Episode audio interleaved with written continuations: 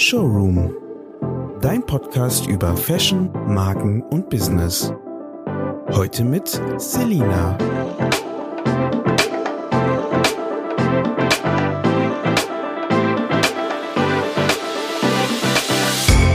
Hallo und herzlich willkommen zum Showroom Podcast und dem zweiten Teil von La Vaca. Unser heutiger Gast ist Luise von Gieno. Luise hat in Hamburg an der Jagd Modedesign studiert und schon im Studium begonnen, bei La Vaca mitzuwirken, was sie dann in den nachfolgenden Jahren vollständig übernommen hat. Ähm, sie arbeitet da jetzt als Head of Design und managt parallel die Produktion, das Marketing und den Vertrieb. Hi Luise, schön, dass du heute dabei bist. Erzähl uns doch einmal kurz von dir und davon, wie du überhaupt auf die Idee kamst, in der Modebranche tätig zu werden. Ja, hallo, ich bin genau Luise und ähm, das fing bei mir schon sehr früh so in der Jugend an. Meine Mutter ist Grafikdesignerin und dadurch war irgendwie schon die ganze Kindheit und Jugend sehr durch Design und äh, generell gestalterische Tätigkeiten geprägt. Und äh, von, das ist ja dann irgendwie relativ klar, dass man dann irgendwie denkt, okay, gut, ich gehe auch in diesen Bereich. Ähm, hatte da schon immer sehr viel Spaß dran, habe auch viel genäht und gezeichnet. Und genau, dann bin ich ähm, äh, auf die Modedesign-Uni Jack in Hamburg gegangen, also weil die ist eben sehr praktisch veranlagt. Das, was ich eben sehr gut fand, da konnte man, hat man so eine kleine Schneiderlehre mit drin, ähm, ganz viel Markenrecht und Modemanagement auch, aber eben hauptsächlich auch wirklich Aktzeichnen und kreative Arbeiten von A bis Z. Und äh, da hat man dann erstmal einmal kurz eine so eine Aufnahmeprüfung gehabt. Dafür musste man natürlich eine Mappe vorbereiten, was irgendwie auch schon echt Spaß gemacht hat, da so ein kreatives Sammelstück zu produzieren. Und äh, auch so eine kleine Kollektion sollte man schon einmal machen. Und genau, dann äh, bin ich da sozusagen eingestiegen. Und äh, während des Studiums habe ich dann Leonard kennengelernt. Ähm, und der erzählte mir eben von Dabaka, wie er das Ganze irgendwie so aufgebaut hat und fand das unglaublich interessant und äh, dachte mir, gut, also wenn du da irgendwie noch, äh, ihm fehlt dir so ein bisschen so dieser Design-Input oder auch generell macht es ja deutlich mehr Spaß, wenn man sowas äh, zusammen äh, angreift und dann bin ich da sozusagen neben meinem Studium mit eingestiegen und habe sozusagen den Design-Part und auch die Produktion dann übernommen. Dann irgendwie immer in der Uni genäht und die Taschen produziert gestaltet. Und das war unglaublich toll, das, was man lernt, dann irgendwie ähm, in die Realität umzusetzen. Ja, cool. Sau spannend. Ähm, wie war das denn? Also du hast dann, bist dann bei Lavaka eingestiegen und hast dann irgendwann dein Studium beendet. Ähm, was, was waren dann so die Stationen für dich nach dem Studium? Wie ging das für dich weiter? Also genau, bei, bei der Jagd ist es ganz cool. Unser Unileiter ist ein sehr gut vernetzter Mensch. Ähm, und er hat, hatte irgendwie echt immer tolle Leute an die Uni und so auch Projekte herangebracht. Also wirklich von Expo, äh, äh, Leuten, die, wo wir dann die ganzen ähm, Hostessen und so ausgestattet haben, bis zu Lufthansa und so weiter. Also es war immer sehr, man hat immer tolle Projekte und ähm, genau das, so war das auch. Also ich war dann im Kolloquium und hatte irgendwie meine mündliche Abschlussprüfung und da saß dann schon ähm, Leute vom ZDF mit drin, weil er irgendwie schon meinte, gut, also die zwei Kandidaten, die ich gerade in meinem Abschlusssemester habe, äh, die wären was für euch. Die haben nämlich irgendwie nach einem, wir hatten so zum Motto 68er Bewegung eine große Show mit Thomas Gottschalk geplant und wollten eben so eine richtig kreative 68er Kollektion von Tänzern vorgeführt da präsentieren. Und äh, genau, die haben dann gesagt, super, die beiden Mädels nehmen wir. War witzigerweise auch wirklich eine gute Freundin von mir. Deswegen hatten wir da auch äh, sofort irgendwie Spaß dran. Äh, und äh, das war wirklich spannend, weil man dann erstmal direkt von wirklich, wie fange ich an, wie mache ich es wirklich mal, wenn ich Geld dafür bekomme, äh, sozusagen so eine kreative Kollektion zu erstellen. Das war schon richtig spannend. Mit äh, dann am Ende Tänzercasten, wie passt die da rein und dann eine Choreografie ausdenken für die Show selbst und eben wirklich von A bis Z mit so einem bestimmten äh, Geld oder äh, Budget, was man dann gekriegt hat, auch auszukommen. Äh, und äh, da hat man echt gelernt, dass es wirklich äh, so verrückt was man sich auch ausdenkt, alles machbar ist. Man kann wirklich alles umsetzen. Irgendwie geht's mm. immer. Ähm, ich habe das ja damals auch mitbekommen. Ich weiß auch noch, dass du, glaube ich, sehr ausgelastet warst zwischendurch, weil es ist ja dann doch immer ganz schön viel so oder irgendwie immer viel mehr, als man sich so vorstellt und es dauert auch immer alles viel länger und ähm, dann ist natürlich auch immer so ein bisschen Trial and Error, das frisst natürlich auch viel Zeit. Aber ich finde es super spannend, dass du da beim ZDF warst. Also so ein cooles Projekt. Das stelle ich mir auch sehr, sehr spaßig vor. Und das Thema ist ja auch super interessant. Ne? Also es ist eigentlich auch ganz cool, dann so ein Thema vorzugeben, äh, vorgegeben zu bekommen, zu dem man sich dann kreativ auslassen kann. Oder äh, wie fandest du das? Findest du es einfacher, wenn man da so eine Vorgabe hat und dann dazu irgendwie designt? Oder jetzt findest du es eigentlich einfacher, wenn du von Grund auf alles selber gestalten kannst? Ja, also es ist schon einfacher, wenn man ein Thema bekommt. Also so wird man ja auch im Studium wirklich ähm, herangeführt. Jedes Semester hat eine ein Thema, wo du weißt, okay, ich muss meine Kollektion schon mal, das ist schon mal ein Riesenschritt, weil gerade kreative Menschen haben ja ein riesen Chaos in ihrem Kopf und versuchen das immer so zu bündeln und können sich dann zwischen den Themen nicht entscheiden. man switcht dann, obwohl man schon total Entwürfe und alles gesammelt hat, nochmal wieder, weil man wieder eine andere Idee hat und wieder. Und äh, es ist deutlich einfacher, wenn man schon ein Thema hat, in, äh, wo man sich dann reinfühlen kann. Und gerade sowas, wo dann viel Geschichte ist, wo man dann wirklich, es war ja auch einfach eine geile Zeit, die hatten so coole Outfits damals an ähm, da, das hat schon echt Spaß gemacht. Ja, voll. Das kann ich mir gut vorstellen. So, ich finde so dieses farbenfrohe, bunte, gemusterte und so, es passt irgendwie auch zu dir, oder? Also ich könnte mir vorstellen, dass so diese Kollektion, dass du dich damit auch einfach so ein bisschen identifizieren konntest, oder? Absolut, ja, genau. Ja. Also das äh, gerade diese großen Pop- und Op-Arten Muster und dazu war ja auch sehr viel, gerade die Mondlandung in den 68, äh, 68ern und so, war natürlich auch zusätzlich nochmal irgendwie, dass man, dass wir viel Technik auch ähm, versucht haben in so ein bisschen Roboter und Flugzeugmäßigen äh, Dingern. Und das ist, damit hatten wir ja überhaupt gar keine Erfahrung. Das war wirklich auch ein äh, spannendes Projekt. Mm, kann ich mir gut vorstellen. Jetzt hast du dich in der Modebranche dann so ein bisschen umgeschaut und ähm, dich letztlich komplett auf deine Selbstständigkeit konzentriert. Also Lavaka war ja erstmal so bisschen nebenbei zum Ausprobieren und so. Ähm, aber woher kam dann der Impuls, so diesen Sprung ins kalte Wasser zu wagen und zu entscheiden, dass du dich jetzt wirklich komplett selbstständig machst? Nee, genau. Ich habe da absolut ähm, erstmal in der Fast Fashion Branche gearbeitet, ähm, weil das ja auch einfach irgendwie natürlich interessant ist. Äh, man arbeitet in einem riesen Team. Ähm, jeder hat irgendwie so seine Produktgruppe, die er designt und man hat dann seine Meetings und trifft sich und es wird besprochen. Und da habe ich aber auch ein bisschen gemerkt, so puh, also so kreativ arbeiten wir ja aber auch nicht. Ist, ähm, hat sehr viel mit Kopieren äh, anderer äh, kreativerer Labels zu tun. Und ähm, es ist also mit vielen unschönen Dingen und man schwimmt wirklich unter Kleiderständer, Klamotten links und rechts und über und unter dir. Und man fragt sich immer, Gott, wer will das alles anziehen und wer braucht das alles? Äh, und dann kam eben Corona und äh, La Vaca lief natürlich immer nebenbei. Das, äh, das hat mich irgendwie am Leben gehalten, dann doch noch so kreativ nebenbei äh, arbeiten zu können. Und äh, da haben sich dann, glaube ich, sehr viele Kunden, die La Vaca schon kannten, gedacht, ach Gott, also ich habe jetzt kein Geld mehr für meinen Urlaub, also investiere ich jetzt mal in was Langlebiges, äh, was ich schon immer mal haben wollte. Und dann ging das richtig los. Und dann habe ich wirklich echt immer abends äh, genäht und bin morgens wieder zur Arbeit gegangen und merkte irgendwie, gut, das lässt sich nicht so gut vereinen auf Dauer. Stresslevel war dann sehr hoch.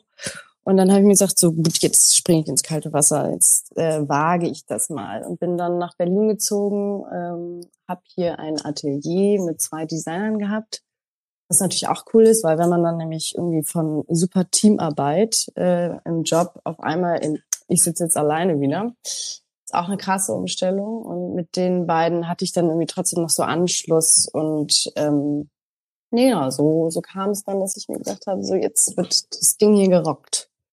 Ja, ja jetzt hast du ja schon gesagt, also es ist ja auch logisch, dass ähm, du dann wieder so auf dich selbst gest gestellt warst und ähm, dann verändert sich natürlich auch einiges. Was hat sich denn generell für dich durch die Selbstständigkeit verändert und hast du so ein paar High- und Lowlights, die du mit uns teilen kannst? Also verändert hat sich natürlich auf einmal, dass du deinen Tagesablauf ganz anders gestalten kannst, ähm, was ja auch gerade für Menschen, die gerne kreativ sind und arbeiten, wichtig ist. Also so der Frühaufsteher bin ich nicht. ja, ich auch nicht. ich bin nachtaktiv auf jeden Fall. Ich glaube, du auch, oder? Absolut. Ja. Ich habe mein ganzes Studium äh, so verbracht, äh, am liebsten erst um vier Uhr nachts die, das, die Uni zu verlassen. Ähm, Nee, genau. Also das ist, das ist irre. Ich dieses morgens um sieben äh, zur Arbeit gehen und dann da versuchen, ähm, kreativ zu sein, auch so auf Knopfdruck, ist, äh, fand ich sehr schwierig und ist, ähm, also das hat sich für mich verändert und auch wirklich positiv verändert, dass man sich so seinen Tagesablauf anders einteilen kann. Ja, und dann ist es natürlich auf einmal, ich sammle wieder meine eigenen Inspirationen ähm, und ich muss mich nicht mehr immer so nach diesen ganzen Trendscouts und ähm, dem Deutschen Modeinstitut Vorgaben richten. Das war schon sehr extrem. Ich finde so das Wort Selbstständigkeit, ähm, mein Vater ist auch selbstständig und der hat eigentlich immer mir so gepredigt, ja, Selbstständigkeit heißt eigentlich, also du bist auf dich selbst gestellt und das ständig. Ähm, wie motivierst du dich denn so im Alltag oder wie sieht bei dir so ein klassischer Arbeitstag aus? Ja, also ich bin, ich bin so groß geworden. Mein Vater ist ein selbstständiger Landwirt und meine Mutter eben selbstständige Grafikdesignerin. Ähm, also ich habe das wohl, glaube ich, auch schon so ein bisschen in die Wiege gelegt, dass das funktioniert und dass man das irgendwie hinkriegt. Ähm, und ich motiviere mich eigentlich so damit, dass ich eigentlich einen stetig äh, inneren Druck habe, so du lebst davon, du musst ja dann damit deinen Lebensunterhalt bestreiten können. Und ähm, das passiert dann von ganz alleine. Und es macht eben enorm Spaß, wenn es funktioniert. Also es gibt nichts Schöneres, als ähm, wenn es wirklich Menschen auf der Welt gibt, die die Sachen, die du selbst äh, geschaffen hast, äh, einfach lieben und kaufen wollen und dafür Geld ausgeben wollen und äh, sich auch, ich merke ja irgendwie dadurch, dass es so besondere Produkte sind, ähm, dass sich Menschen wirklich äh, dann ja auch überwinden müssen. Es ist ja nicht irgendwie so eine Anschaffung wie, Gott, ich habe kaputte Schuhe, ich brauche jetzt neue Turnschuhe, sondern es ist ja eine Anschaffung so, um auch irgendwie sein Inneres noch etwas nach außen zu strahlen. Und ähm, das muss ich sagen, motiviert einen unglaublich, das mhm. einfach so voranzutreiben und weil, weil es einfach eben so kreativ und vielseitig ist. Und das heißt du, ähm, also jetzt hatten wir ja gerade schon so ein bisschen dieses, wir sind beide eher nachtaktiv, aber ähm, wie sieht denn dein klassischer Alltag aus? Also ähm, du fängst ja dann sicherlich nicht erst um vier Uhr nachts an, ähm, die Taschen zu nähen oder schon um vier Uhr nachts, je nachdem, wie man es nimmt.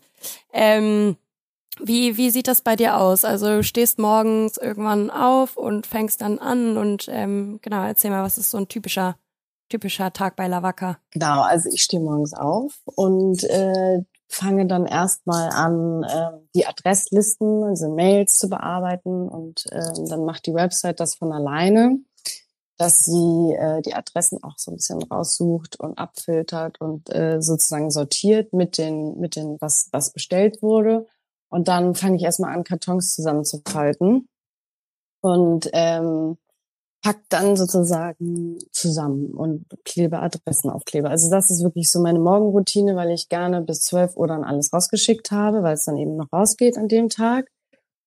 Ähm, und dann ähm, geht's weiter mit, dass man sich äh, wieder Instagram zuwidmet weil da ja auch dann die Mittagspause stattfindet, wo viele irgendwie wieder am Handy sind. äh, und dann mache ich, äh, überlege ich mir, was fotografiere ich jetzt, irgendwelche Produkte lege ich mir irgendwie hin oder zieh's an oder suche alte Fotos raus und äh, äh, sozusagen mache erstmal so, so die Instagram-Arbeit. Mhm. Auch den ganzen Influencern erstmal irgendwie guten Morgen sagen. Ja. Äh, und dann geht es weiter, dass ich irgendwie wieder ähm, Produkte entwickle, die Produktion vorantreibe, viel telefoniere, den Online-Shop pflege, was wurde verkauft, was kommt wieder rein. Ähm, also auch dann wieder der Kontakt mit dem Einzelhandel, da ist auch jeden Tag ähm, irgendein Problem irgendwo. Mhm. äh, genau, und dann äh, schreibe ich auch viele Magazine an, Jetzt habe ich ja seit kurzem auch aus, aus dem Teil der Gürtel äh, Hundehalsbänder gemacht. Da bleibt ja immer auch ein, ein Teil übrig bei den kurzen Gürteln. Und ähm, diese Hundehalsbänder, die, die brauchen auch unglaublich viel Arbeit, weil die in vielen Hundeläden drin sind und die haben immer ganz besondere Wünsche. Hm. Und damit, damit verbringe ich auch sehr viel Zeit am Tag. Ja. Und das heißt, jetzt hattest du ja gerade erzählt, mittags machst du dann, also so um zwölf, wenn du dann deine ganzen Pakete gepackt und verschickt hast, äh, widmest du dich dann Instagram? Also heißt das, du machst wirklich, du, du postest ja schon auch relativ regelmäßig, aber postest du wirklich jeden Tag oder ist es mehr so ein bisschen so, mal schauen, was gerade auf Instagram neu ist, irgendwie gucken, ob du Nachrichten bekommen hast, ähm, sowas oder?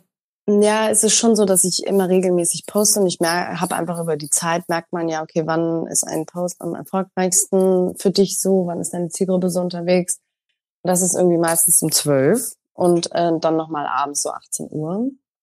Und deswegen versuche ich schon eigentlich regelmäßig, äh, mich dadurch am Leben zu erhalten und auch aufmerksam zu machen, weil ich auch über, über die Zeit gemerkt habe, dass echt 45 Prozent der Kunden über Instagram auf meine Website kommen. Und das ist schon also ein, wirklich ein guter Werbeträger. Ja, voll, finde ich auch. Also Instagram macht auf jeden Fall Sinn. Ähm, ist ja auch mittlerweile sehr, sehr, sehr verbreitet und finde ich für Brands auch einfach so eine super Plattform, ne? weil du es einfach so bebildern kannst oder auch mittlerweile mit Reels oder irgendwelchen Videos darstellen kannst. Und das finde ich schon immer sehr ansprechend.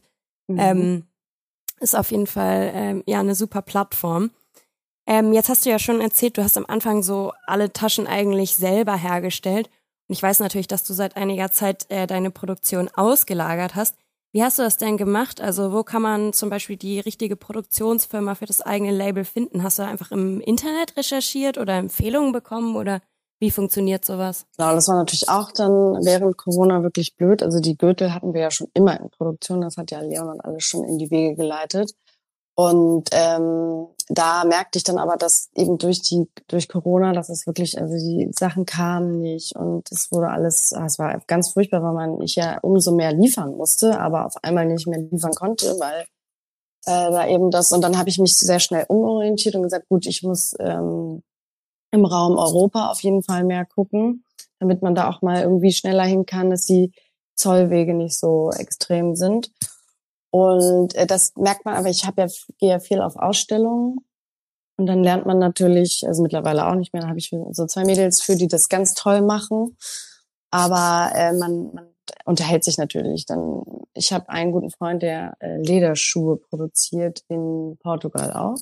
Und über den bin ich dann sozusagen, er meinte so, gut, die sind nicht so ausgelastet, da kannst du das mal versuchen und dann nimmt man eben den Kontakt meistens über einen bestehenden Kunden auf. Weil wenn du da neu rangehst, sagen die, ach Gott, das du jetzt auch noch von mir. Also es ist schon deutlich einfacher, wenn, wenn die schon einen zufriedenen, guten, zuverlässigen Kunden haben, weil der will ja auch weiterhin da bestehen und wissen dann eben, gut, den können wir vertrauen, wenn da, da jemanden heranführt. Dann äh, schickt man einmal ein Produkt von, also einen Prototypen dahin, dann fertigen die einen an und dann kannst du sozusagen nochmal sagen, gut, das ist jetzt irgendwie doof gelaufen oder nicht. Es war sehr viel online natürlich durch Corona, aber ähm, hat wunderbar funktioniert. Und so war das dann komplett eingeleitet. Und bei den Gürteln und Halsbändern und den typischen Dingen ist es ja auch ganz einfach zu sagen, ähm, gut, das ist Ding, es ist ja keine große Kunst, das kriegt ihr schon hin. Im Gegensatz zu den Taschen, da braucht man natürlich mehr Aufmerksamkeit. Und ähm, deswegen habe ich das versucht, hier in meine Nähe zu holen. Und ähm, bin jetzt in Polen. Und da ist eben eine tolle Nierei. Also Polen hat sich wirklich gemacht in den letzten Jahren, was Lederverarbeitung angeht. Und genau, da kann ich dann mal schnell rüberflitzen und sagen so und so und so und so. Mhm. Ja, stelle ich mir auch ein bisschen schwierig vor, weil ich ähm, kenne ja eure Produkte auch und hatte die schon in der Hand und es wird ja teilweise auch geklebt und dann vernäht und dann muss man immer aufpassen mit dem Kuhfell, dass das am Ende auch irgendwie schön aussieht und da hatte ich mal so ein bisschen mitbekommen, da muss man dann teilweise mit der Nadel dann wieder die Härchen rausholen und so, dass die Naht so ein bisschen verdeckt ist. Von daher stelle ich mir das auch gar nicht so leicht vor, da eine gute Produktionsfirma zu finden, die wirklich so spezialisiert ist, dass sie diese Produkte auch gut hinkriegt, weil so Bekleidungsfirmen oder Bekleidungsproduktion ist ja dann doch ein bisschen einfacher, ist ja auch ein bisschen verbreiteteres ähm, Handwerk, würde ich so sagen. Ähm, aber so diese Taschenproduktion und dann auch noch mal diese Kuhfell-Taschenproduktion ist ja schon noch mal spezieller. Also total schön, dass du da ähm, irgendwie eine gute Produktionsfirma gefunden hast und auch gut zu hören, dass ähm, oder oder wichtig mal zu hören, dass das wirklich über Kontakte funktioniert, also dass das irgendwie so der beste Weg ist, da ranzukommen, dass man dann da auch irgendwie einen Fokus drauf setzt und versucht, Kontakte zu knüpfen. Ähm, warum würdest du denn sagen, dass es ähm, wichtig ist, nicht mehr alles selber zu machen und das Team zu vergrößern, beziehungsweise auch ähm, mal was abzugeben, wie zum Beispiel die Produktion? Ja, also es ist schon so, dass du natürlich äh, gerade im Studium äh, wirklich nur in einem Bereich sehr geprägt wirst. Äh, und zwar, äh, man, man wird wirklich auch sehr darauf eingestellt, okay, selbstständig irgendwann zu arbeiten, witzigerweise, wenn ich mich jetzt so zurückerinnere. Aber ähm, es ist schon so, dass, dass es natürlich einfach irgendwann sehr viel wird und gerade jemand, der so seinen Fokus nicht wirklich gut setzen kann, weil man immer hier und da und alles, alles gleichzeitig am liebsten äh, machen würde, äh, ist es wahnsinnig wichtig zu sagen, so, jetzt bin ich an einem Punkt angekommen, ähm, wo ich Hilfe brauche und dann kommt man eben dazu, gut, ich, ähm, was, was ist das, was fällt mir am schwersten? Und das ist in meinem Fall zum Beispiel Marketing ähm, ich bin wirklich, ich bin am liebsten in meinem Hinterstübchen und ähm, äh, produziere meine Designs und äh, finde es einfach herrlich, wenn, wenn Menschen sich daran erfreuen. Aber äh, so, so eine Person, die dann in den Vordergrund und schreit so, ist das nicht hier das super Teil? Äh, das ist schwierig, wenn du, wenn du das halt selber gemacht hast. Also andere Menschen können deine Sachen immer besser verkaufen als du selbst. Und äh, also da habe ich schon immer früh gemerkt, gut, Verkauf muss ich abgeben. Ähm, und das ist natürlich umso besser, wenn du dann zwei Studentinnen findest, die auch ähm, die Motivation dahinter haben, Geld zu verdienen und die dann auch noch die Produkte lieben und mit so einer ganz jugendlichen Frische dann da herangehen. Äh, genauso wie Marketing, das ist eben auch wirklich, also es ist nicht ohne Grund eben ein, ein einzelner Studiengang, der, glaube ich, also wirklich auch in Zukunft so viel mehr Bedeutung gewinnt. Und es ist, äh, das ist ganz wichtig, dass man das halt rechtzeitig abgibt. Ähm, und auch Instagram. Instagram verbraucht so viel Zeit.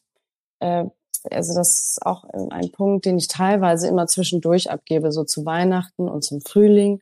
Auch eine, eine Studentin, die sich dann darum kümmert, ähm, weil man dann, also weil das einfach unglaublich pusht musst ja wirklich äh, folgen und wieder entfolgen und äh, neu posten und anderen liken und schreiben. Also du kannst dich damit den ganzen Tag beschäftigen. Und dann komme äh, komm ich natürlich zu gar nichts mehr irgendwann. Ja, ja. Ja, das merkt man ja allein schon so, wenn man jetzt selber privat mal auf Instagram äh, unterwegs ist, finde ich. Ich ertappe mich dann manchmal, wie ich irgendwie dann so anfange, die App öffne und dann scroll ich so ein bisschen und dann ähm, irgendwie merke ich eine Stunde später so, ups, ich bin ja immer noch hier unterwegs. Ähm, vielleicht sollte ich mein Handy mal weglegen. Ähm, also ich finde sowohl als, sag ich mal, Instagram-Konsument als auch als ähm, ja Produzent quasi. Es ist wirklich sehr, sehr, sehr zeitaufwendig, aber es lohnt sich ja. Ne? Ich meine, du hattest ja auch gesagt, so 45 Prozent deiner ähm, deines Umsatzes generierst du eigentlich über Instagram.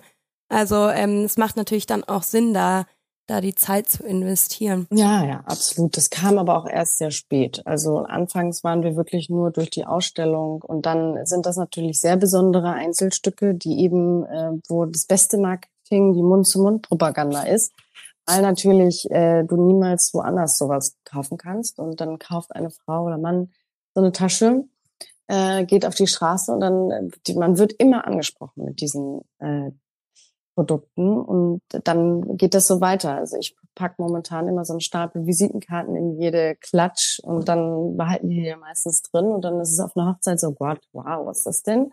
Und äh, also das ist wirklich, das war unser An, also das allererste Marketing, was schon mal super funktioniert hat. Und es dauert echt so zwei Jahre, würde ich schon fast sagen, bis du Instagram wirklich verstanden hast, bis du es weiter ausgebaut hast, bis du weißt, was bringt mir hier was und was nicht es äh, braucht auch Zeit. Mhm. Hast du eigentlich jetzt so, ich meine, äh, du produzierst natürlich ähm, Taschen und Gürtel und jetzt auch seit neuestem die Hundehalsbänder, um das Ganze nochmal so ein bisschen äh, weiter zu nutzen, also quasi die, die Reste ähm, noch weiter zu verwerten, weil es ist ja auch alles hochwertig und ähm, man will ja möglichst wenig verschwenden. Ähm, aber so außer Taschen und Gürtel, oder kannst natürlich auch Taschen und Gürtel sagen, ähm, hast du ein Lieblingskleidungsstück? Also ich glaube, ich habe vorhin mal so überlegt, was eigentlich so mein Lieblingskleidungsstück ist und hatte erst so überlegt, okay, ich glaube, es sind Kleider, weil ich finde einfach Kleider wahnsinnig schön. Äh, man sieht immer gut aus in einem Kleid und es ist immer sehr angezogen und schick, auch sehr feminin. Ähm, aber habe dann so gedacht im zweiten Moment, nee, eigentlich bin ich gerade, liebe ich gerade so Zweiteiler, ähm, weil du kannst es so als ein Outfit anziehen, sieht total schick aus, aber finde es irgendwie auch so ein nachhaltiges ähm, Produkt, weil du natürlich auch dann irgendwie das Oberteil zu was anderem kombinieren kannst oder den Rock oder die Hose oder wie auch immer. Ähm, was ist was ist so dein Lieblingskleidungsstück? Ähm, bei mir sind das die Schuhe. Ja, echt?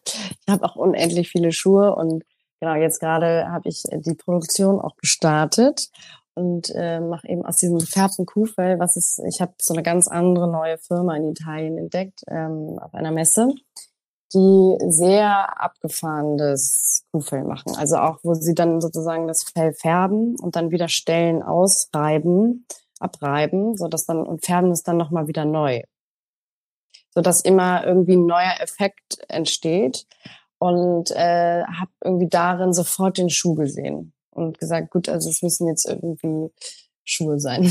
Ja. Also tatsächlich und das ist irgendwie, weil so ein Kleid, ich muss auch auch generell Kleidung, ich liebe Kleidung, ich komme ja auch wirklich eigentlich aus der Kleiderbranche. Ähm, aber man hat immer so dieses, gut, das habe ich jetzt fünfmal angehabt, das ist ja auch was Besonderes, aber dann heißt es schon wieder, hat man schon wieder das Gefühl, okay, das haben alle jetzt schon 10.000 Mal gesehen.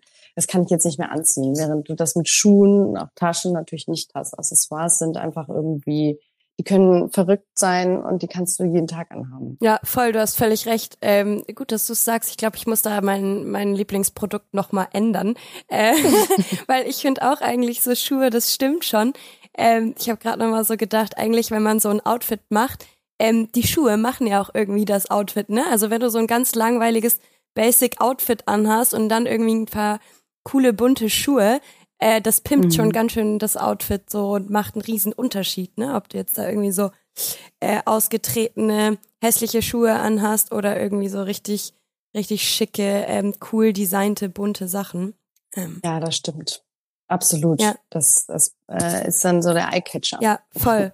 Er ist auch irgendwie von mir so ein neuer, so ein neues Styling-Ding, also schlichte Outfits mit coolen bunten Accessoires. Mag ich total gerne. Hast du eigentlich so einen ähm, Lieblingsdesigner oder eine Lieblingsmarke, bei der du dich gerne mal inspirieren lässt oder woher kommt deine Inspiration so? Ach, also man sammelt natürlich immer irgendwie Inspiration auch bei Pinterest und, und im Leben und gerade wenn man durch Berlin äh, läuft oder auch wenn man irgendwie meinetwegen in Italien unterwegs ist im Urlaub und ähm, unglaublich schicke Menschen rumlaufen. Das haben wir natürlich in Deutschland weniger.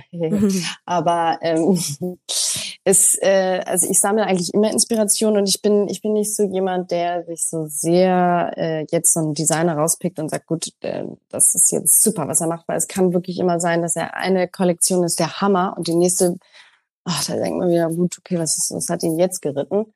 Ähm, und da, deswegen bin ich davon so ein bisschen weg, also dass ich gar nicht so auf den Namen achte, sondern ähm, mir springen Sachen ins Auge und dann geht es mir um, um dieses Kleidungsstück und nicht um den, wer dahinter steckt. Ähm, ich merke das auch einfach, wie gesagt, schon in, auch in dieser Fast Fashion Branche, man, dass dieses Festhalten, nur weil das jetzt in ist, ähm, äh, produziert eben so ein Überangebot von Langeweile, dass man, dass alle Brands auf einmal die gleiche Richtung haben und du eigentlich überall das gleiche Kleid kaufen kannst, nur dass das Muster so ein bisschen abgeändert ist.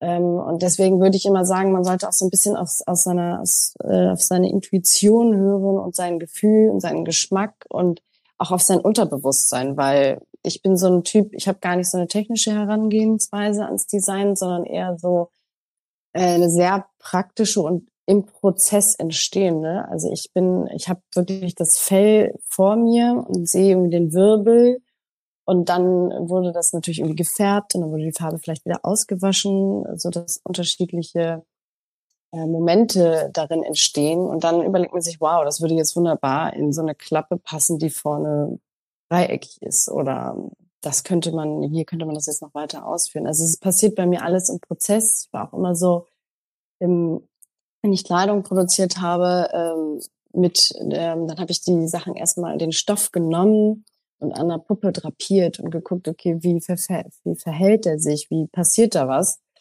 Und also von daher Verarbeitung war bei mir immer eine glatte Sechs. also man durfte das Kleidungsstück sich nicht von innen angucken. Auch äh, die die ZDF-Kollektion fiel wirklich, nachdem diese Show zu Ende ist, auseinander. Mhm. Aber ähm, genau, also ich muss sagen, das ist, da passiert bei mir am, am allermeisten was. Ja, also fängst du gar nicht so, wie du es wahrscheinlich in der im Studium auch gelernt hast, klassisch mit irgendwie Zeichnen an oder ich weiß ja nicht, wie man es wie man's lernt, aber ich stelle es mir so vor, dass man erstmal irgendwie zeichnet und dann irgendwie sich bisschen Farben überlegt und so. Ähm, ja, sondern es ist einfach so, du, du fängst einfach an, legst los und ähm, schaust dann so ein bisschen, wie es sich entwickelt.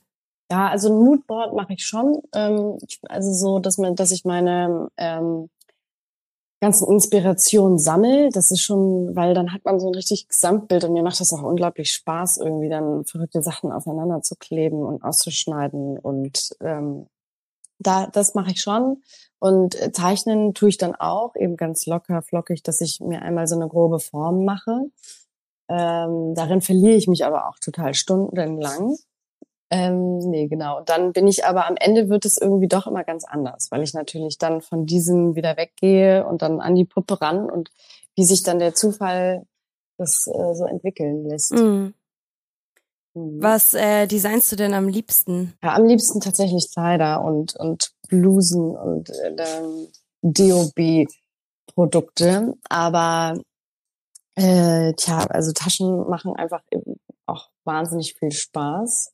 Gerade weil dieses Material einfach so was Besonderes und Tolles ist, weil jede Tasche natürlich dadurch, dass es eben so aus der kompletten Natur kommt, ein Unikat ist.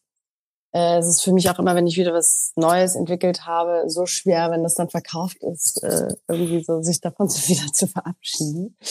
Ähm, aber ja, also ich will schon wieder zurück, auch jetzt in die Kleiderbranche und will, also Lavacca ist jetzt einfach so, wie es ist, ein, ein gutes Standbein.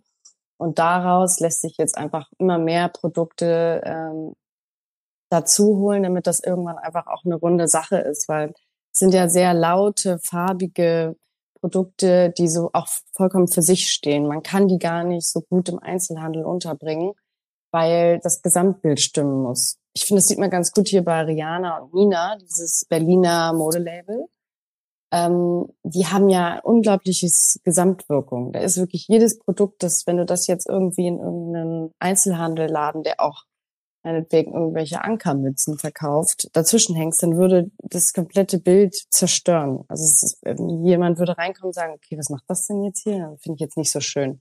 Aber wenn du eben in so einen Laden gehst, wo alles zusammenpasst, die Tasche zum Kleid und äh, die Ohrringe wiederum zur Hose und es ist irgendwie, die verkörpern ja wirklich so ein komplettes Lebensgefühl.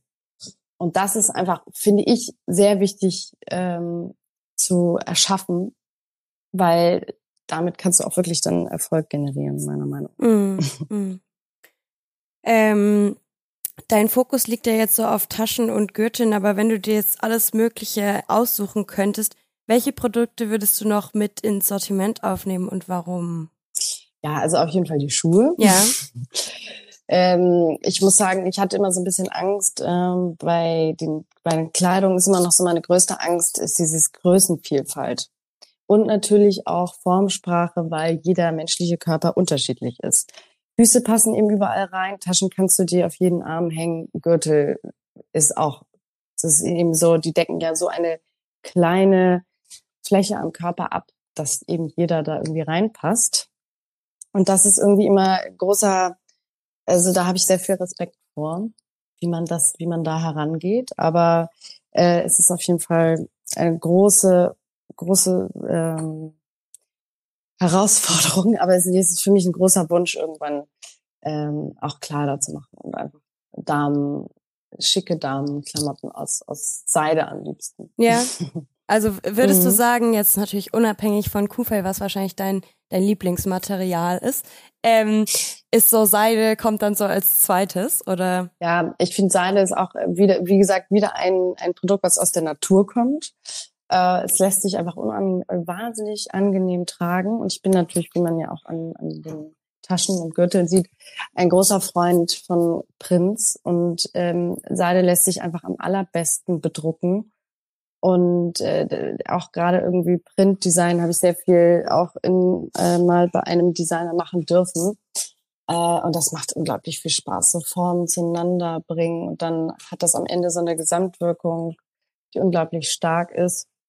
Also ähm, doch, Seide ist schon was Besonderes und das gibt es ja mittlerweile wirklich in, in allen auch veganen Varianten. Also von Milchseide zu äh, alles Ja, also Sojaseide habe ich, glaube ich, auch mal, da habe ich mal so, so einen kleinen äh, Vortrag in der Uni drüber gehalten. Auch ganz spannend. Mhm. Also da ist ja auch sowieso gerade äh, entwickelt sich ja total viel so ähm, alternative Stoffe, die dann irgendwie auch Leder imitieren oder eben Seide oder so. Das finde ich total spannend, äh, wie man dann irgendwie quasi aus Pflanzen so eine so eine vegane Alternative zu den Tierprodukten auch herstellt. Und generell bin ich auch ein Riesenfan von Naturprodukten. Hm, jetzt muss ich noch mal einmal ganz kurz zum Design zurückspringen. Ähm, kann man eigentlich heutzutage so relativ frei designen, würdest du sagen, oder diktiert so Fast Fashion und Social Media eigentlich, ähm, was man macht und wie man es macht? Hm, also ich würde schon sagen, dass man ähm, relativ frei designen kann. Man muss sich da herantasten. Also du, ich würde schon immer sagen, gut, du hast eine tolle Idee und du bist davon, musst auch absolut davon überzeugt sein. Ähm, es auch selber tragen, wirklich dann rausgehen und sagen, also das, das und das mache ich und das ist, fühlt sich so gemütlich an und dann, äh, wenn man das irgendwie glaubt und lebt, dann glaube ich, kann man einfach alles verkaufen. Mhm. Du musst nur eben langsam herangehen und wie ich eben schon vorhin meinte, so ein Lebensgefühl damit verbinden. Also auch auf Instagram. Instagram ist, glaube ich, wirklich das Beste, ist, wenn jemand sich selbstständig machen will, als allererstes Instagram äh, runterladen, weil das ist natürlich wirklich die günstigste Variante, um erstmal am Anfang zu starten und auch um da, um zu gucken, kommt mein Produkt überhaupt an, weil du halt die Masse einfach dahinter hast. Und äh, wenn du dann es irgendwie schaffst, eben deine Kleidungsstücke mit so einem bestimmten Lebensgefühl zu verbinden. Man sieht ja viele Labels, die dann irgendwie viel Sonne, Strand und da einfach genauso so ein Gefühl mit auf den Weg geben, so dass du, wenn du dann im Alltag dir sowas begegnet, auf einmal irgendwie daran erinnert wirst. Und so bleibt das immer im Kopf und trägt sich irgendwie weiter. Die Menschen reden darüber und ja. Mhm. Genau. Ja, bin ich voll bei dir. Jetzt hattest du ja gesagt, du würdest am liebsten, wenn du es dir jetzt frei aussuchen könntest, so Schuhe mit in das Sortiment aufnehmen. Glaubst du, das wäre dann jetzt auch für Lavaka am sinnvollsten? Oder macht es überhaupt Sinn, wenn man so ein gut laufendes Produkt hat, wie du jetzt die Taschen und Gürtel und so, dass man dann noch weitere Produkte aufnimmt? Ähm, weil ich finde manchmal, man sieht das ja auch bei so großen Firmen, die dann irgendwie versuchen, diesen Trend noch mit aufzugreifen, dann machen sie dieses neue Produkt plötzlich und so. Und wenn man da irgendwie sich zu breit aufstellt, finde ich, dann ähm, wird's eigentlich immer nix, weil dann irgendwie so ein bisschen die Qualität verloren geht und auch die Expertise. Mm, ja, was, was glaubst du, würde am meisten Sinn machen und oder macht es überhaupt Sinn, dass man, wenn man gut laufende Produkte hat, noch weitere Produkte aufnimmt? Ja, auf jeden Fall, weil du musst ja am Leben bleiben wenn du jetzt immer nur Taschen und Gürtel, das ist ja auch irgendwann ausgelutscht, sag ich mal. Und ähm, die Kunden gucken dann auf deine Seite und sagen, ach Gott, also ja, er macht immer noch Taschen. Okay, habe ich ja schon. Ich habe ja schon fünf Taschen von der oder ich habe ja schon alle Gürtelfarben. Ähm, und lieben aber irgendwie dieses Design und die Farben und das Material, aber sozusagen sind ja schon ausgestattet, dadurch, dass also die Sachen leben alle sehr lange. Das heißt, du musst schon irgendwie gucken, dass du weiter wächst. Und ich muss auch sagen, manchmal entstehen Ideen durch deine Kunden. Weil du bist dann auf einer Messe oder verkaufst gerade, sprichst mit einem Kunden und dann sagt er, oh, also ich muss ja sagen, also ich finde das ja so, ich liebe meine Tasche. Und ich habe überlegt, also ich hätte so gerne dazu passende Schuhe. Weil gerade so Accessoires, die sich ergänzen, das lieben Menschen ja auch. Und äh, zack, bist du so, okay, gut, hat jetzt mal einer gesagt. Und dann passiert das immer wieder, dass irgendwer sagt, ja, also ich habe ja auch mal so Kuhfellschuhe gesehen, die sind, die sind, habe ich leider so ausgelatscht, die, die gibt's gar nicht mehr. Und ich finde irgendwie keine mehr. Und zack, ist es eben so, es entstehen Ideen wirklich auch durch den Kundenkontakt und auch einfach Wünsche und es geht natürlich nicht darum, jetzt jeden Wunsch von den Kunden zu erleben, aber man merkt schon, okay, was, was kann funktionieren? Und es ist ja nun mal, Leder ist ja, ich kann es ja nicht überall. Also ich habe auch schon mal einen Rock und auch schon mal ein Oberteil aus Kuhfell genäht. Ist aber jetzt nicht so ganz komfortabel und gemütlich. Also wenn du dich gerade mit einem Rock einmal hinsetzt, dann hast du so eine riesen Beule am Po. Also auch nicht sehr vorteilhaft. ja, aber kann man ja auch tragen, äh, wird ja auch teilweise in der Mode so gemacht, ne? Mit so externen Körpern quasi, die eigentlich gar nicht zum Körper gehören. Aber klar, die, die Idee ist natürlich hm. eine andere.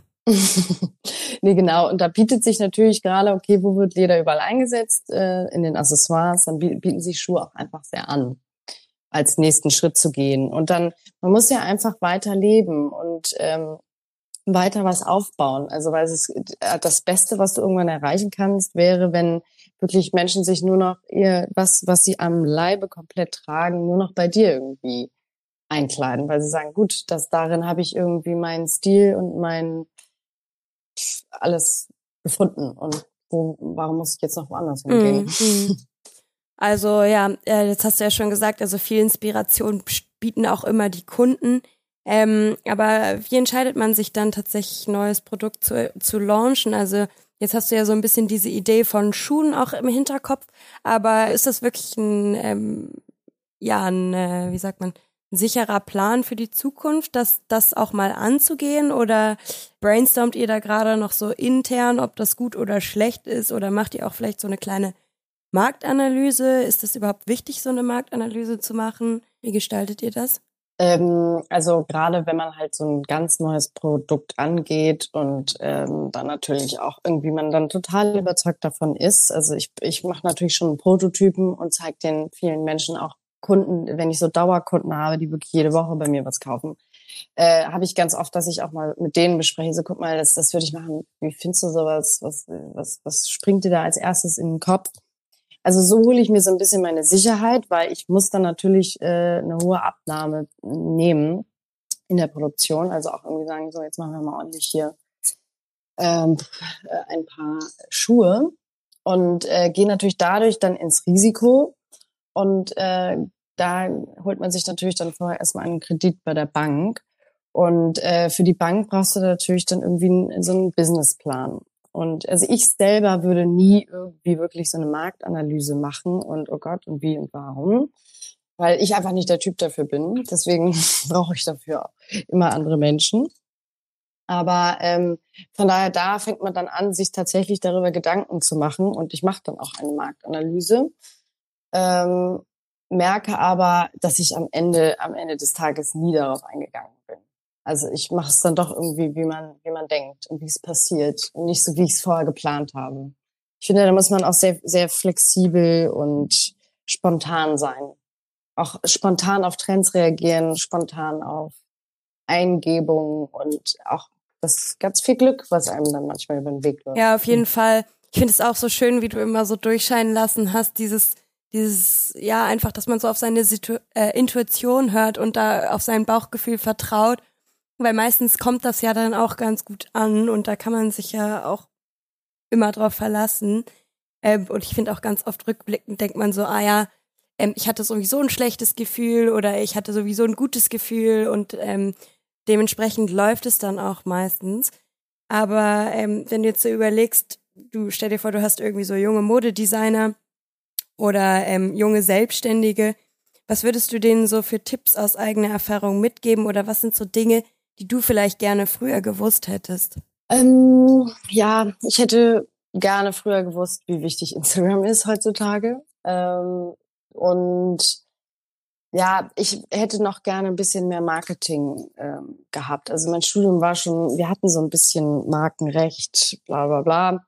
Aber ähm, es ist schon auch wichtig, irgendwie zu lernen, den Markt zu verstehen und darauf einzugehen. Das hat mir anfangs irgendwie auch das im Studium, das war, das wurde immer nur so kurz angeschnitten, ist aber zu wenig. Und da finde ich auch wieder, sieht man irgendwie super das Beispiel bei Rihanna und Nina, die zum Beispiel ähm, eben, da war eine Designerin, die hat unglaublich schöne Dinge produziert und ähm, aber hat eben sozusagen war für den Marketingbereich überhaupt nicht, das, das ging gar nicht und dadurch war sie sehr unerfolgreich.